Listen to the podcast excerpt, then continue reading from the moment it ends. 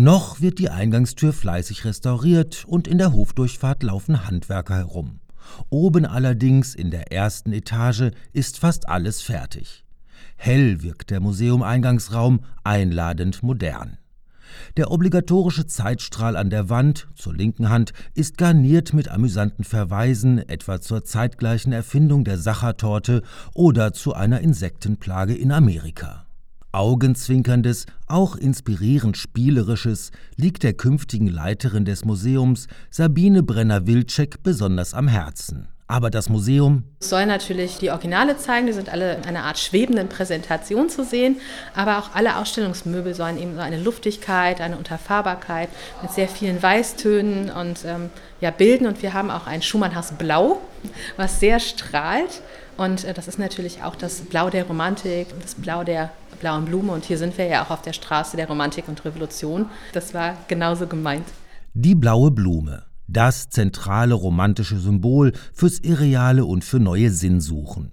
Beides sollte für das Ehepaar Schumann in Düsseldorf erschreckend real werden. Da wäre die Geisteskrankheit Robert Schumanns, auf der anderen Seite seine fast manische Produktivität.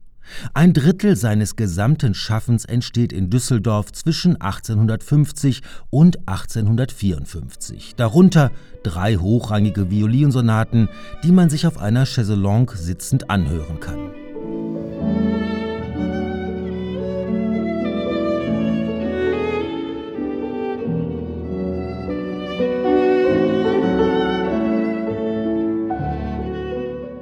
Das Museum in der ehemaligen Wohnung der Schumanns ist mit 225 Quadratmetern eher klein. Für die Kuratoren hieß der Ansatz dennoch breite Stative.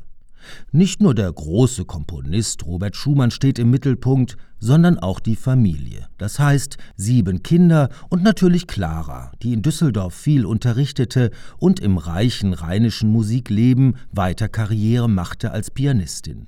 Sabine Brenner-Wilczek. Also ich glaube, man kann den Schumanns wirklich sehr, sehr nahe kommen. Und je mehr man zur Belle Etage kommt, je mehr man die Zimmer erkundet, desto mehr hat man hoffentlich das Gefühl, sie persönlich zu kennen.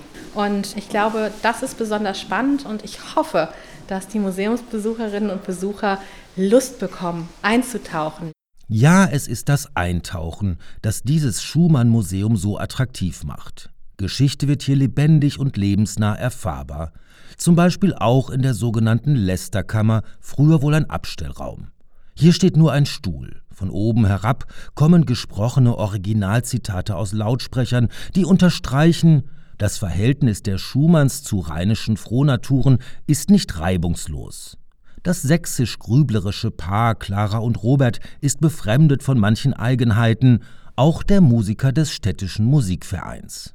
Es fehlt ihm angeborener Schick und Schlagfertigkeit der Rede. Überhaupt sind die Leute hier immer lustig, wenn sie beieinander sind. Die Musiker üben nicht genug. Die Leute sind zu unpünktlich und schwatzhaft. Das ist ein Schwatzen und Lachen, das oft kaum die Stimme des Dirigenten durchzudringen vermag. Die Investition von insgesamt 7,7 Millionen Euro für das Museum hat sich gelohnt. Ein Tipp am Ende. Seine luftig inspirierende Atmosphäre entfaltet sich eher, wenn es nicht zu voll ist will sagen, mit dem Besuch etwas zu warten, ist sicher eine gute Idee.